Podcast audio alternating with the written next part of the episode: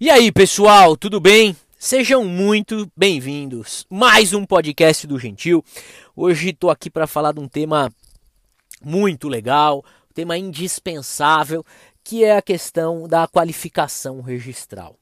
O tema ele é muito importante, não só no viés prático, mas também no campo teórico e notadamente para aqueles que, que prestam concurso dentro do extrajudicial. A qualificação registral, pessoal, é nada mais do que o juízo prudencial realizado pelo registrador de imóveis, positivo ou negativo, de potência de um título e sua regular inscrição no folho real. Então, trata-se de um ato. Um ato é, dotado de independência decisória pelo registrador de imóveis, que verificará a viabilidade ou não de ingresso do título no registro e que exercerá tal atividade como operador jurídico que é, verificando o potencial de ingresso desse título. Então, pensando nessa função da qualificação registral, nós temos aí dois aspectos relevantes: a natureza é, jurisprudencial, como diria o desembargador Ricardo Dipp, e a independência decisória. De um lado, o registrador tendo independência na qualificação, isso já está previsto né, como um dos direitos do registrador, lá na 8935 de 94. Mas de um lado nós temos então é, essa independência decisória do registrador, no, no limite é, primário da apreciação e, e, decisão acerca do registro, né, de um título singularizado. E de outro lado, nós temos esse juízo prudencial do operador jurídico, apto aí a decidir e emitir esse juízo sobre a inscrição de determinado título. Juízo esse dotado é, de um caráter prudencial indispensável, tá certo? Bem, nós temos que é, valorar, e essa é uma, uma, uma importante é, informação a todos, que a qualificação registral ela está atrelada há uma verificação de precedentes administrativos, verificação das imposições legais, verificação das normas locais, mais provimentos e resoluções do Conselho Nacional de Justiça. E atento aí a todos os princípios registrais, que aí sim né, que serão valorados é, sobremaneira para que a gente tenha ou não o ingresso de um título. Então, Olha como essa qualificação registral, pessoal, ela é complexa. Porque ela envolve a lei, a norma local, o provimento nacional, as posições da jurisprudência administrativa e também da jurisprudência contenciosa, nas hipóteses aí de recursos repetitivos, imposição de súmulas vinculantes, tá certo? Além dos princípios é, registrais, notadamente a gente poderia aqui destacar né, é, continuidade, especialidade objetiva e subjetiva, né, como, como princípios bem interessantes aqui para a gente. Né? Mas eu gostaria de deixar também aqui uma notinha de rodapé. Essa análise de princípios ela está sem dúvida alguma atrelada à compreensão de segurança jurídica.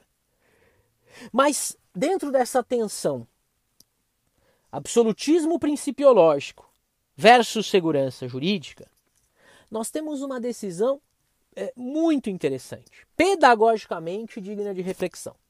A apelação 0039 080 79 2011 do desembargador José Renato Nalini, relatoria dele, de 20 de setembro de 2012, uma decisão do Conselho Superior da Magistratura, Tribunal de Justiça de São Paulo.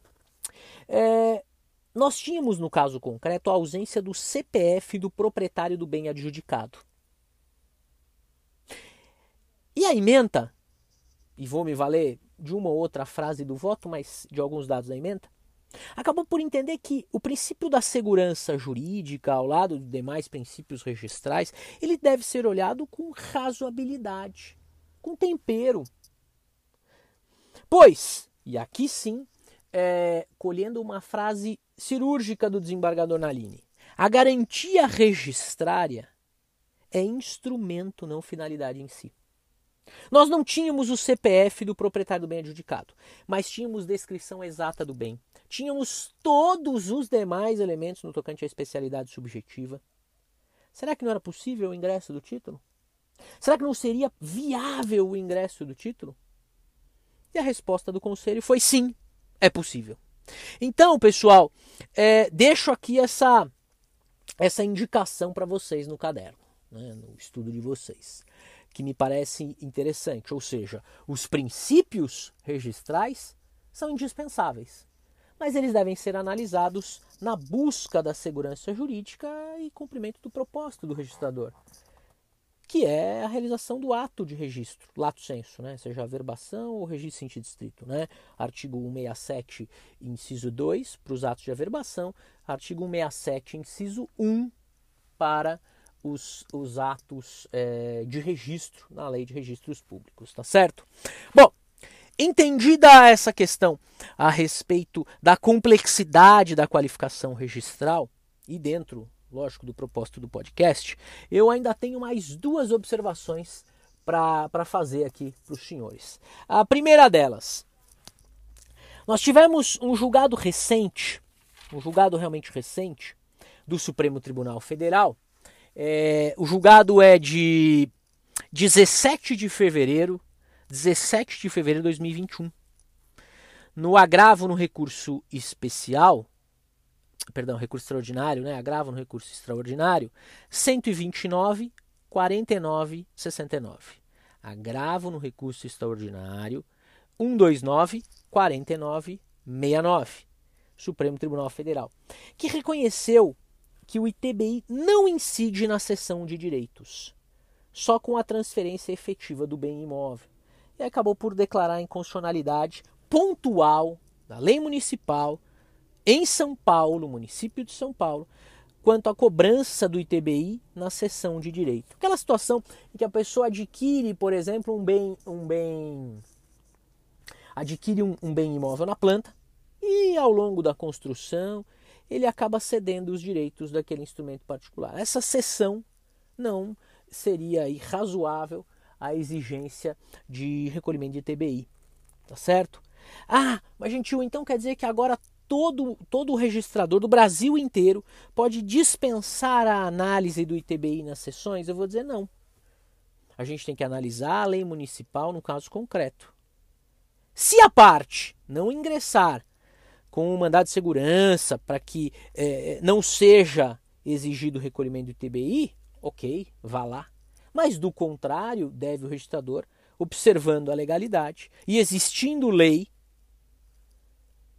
exigir o ITBI. Tá certo, pessoal? O julgado é interessante, o julgado deve ser visto com, é, com muito cuidado, mas ele tem aplicação no município de São Paulo.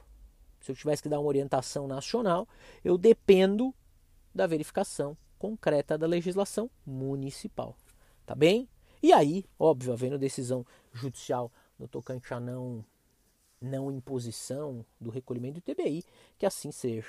Mas o registrador, a meu ver, ainda deve continuar exigindo, salvo uma hipótese expressa, um comando expresso do Poder Judiciário. Ok? Se está previsto em lei, cumpra-se a lei. Situação interessante, e olha como isso incide né, na qualificação, pessoal. Por quê? Porque o registrador vai ver se houve ou não recolhimento para autorizar o registro. Um outro julgado interessante para a gente ir fechando o nosso podcast de hoje é do, também do Conselho Superior da Magistratura, Tribunal de Justiça de São Paulo, é a apelação é a apelação 10 48 180 26 2020. Ela é do dia 18 de fevereiro de 2021. É, e o Conselho Superior da Magistratura digamos que tratando do mesmo assunto, né, da, da incidência do ITBI na seção de direitos, é, acabou por determinar que a qualificação registral ela é limitada ao título objeto do ingresso no registro de imóveis, sendo descabida a qualificação do, de títulos pretéritos e não registrados, por ausência de, é, inclusive, de publicidade deles. Bom, mas como assim? Gente, caso exato analisado pelo Supremo, só, pelo Supremo, só que agora numa ótica administrativa. Até porque não dá para se declarar inconstitucionalidade administrativa, não é isso? Então, o que é que o, o Conselho falou? Olha, ainda que tenham ocorrido sessões de direitos é, em, em, em oportunidades anteriores, nós temos que destacar que cabe ao registrador verificar o título apresentado. Então, ainda que a escritura, por exemplo, indique lá, ah, o A cedeu os direitos para B. O A né, acabou realizando um compromisso, um instrumento né, particular para aquisição de uma determinada unidade, num determinado empreendimento, e aí ele cedeu os direitos dele a B. E aí na escritura até consta que A passou para B, mas a transmissão aqui é da construtora, da, da construtora para B. E é esse TBI que deve ser observado, pois a qualificação registral fica limitada ao título objeto de ingresso no RI e não as transações é, particulares ocorridas em momento anterior, tá certo? Também um julgado que aqui tem incidência é, para o Estado de São Paulo, né, orientação no caso para o Estado de São Paulo, mas que me parece ser um tema interessante.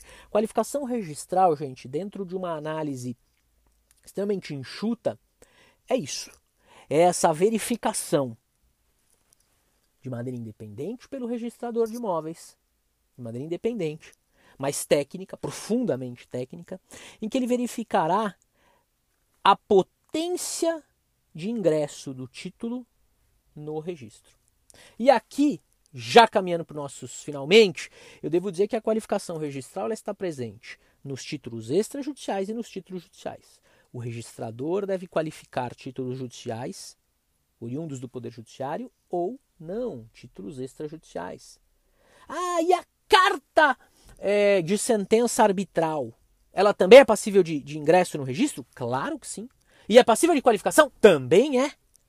Tá certo? O que muda, pessoal, é um pouquinho os limites, ok? Quando a gente trabalha com os títulos judiciais, não cabe ao registrador ingressar no mérito da decisão. Mas os elementos externos são ainda indispensáveis de verificação. Tudo bem? Super importante essa informação para vocês.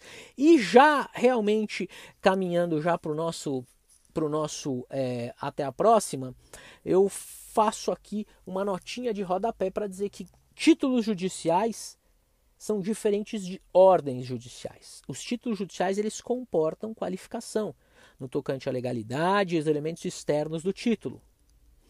Entretanto, uma ordem judicial ordem judicial, não comporta qualificação nesses termos, estando limitado o registrador ao não cumprimento diante da flagrante ilegalidade.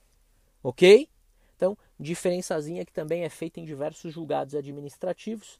Qualificação de um título judicial possível, tranquilo, legalidades, elementos externos, como por exemplo a especialidade, é, objetiva ou subjetiva, continuidade e tal, é, mas a ordem judicial só flagrantemente legal não deve ser cumprida.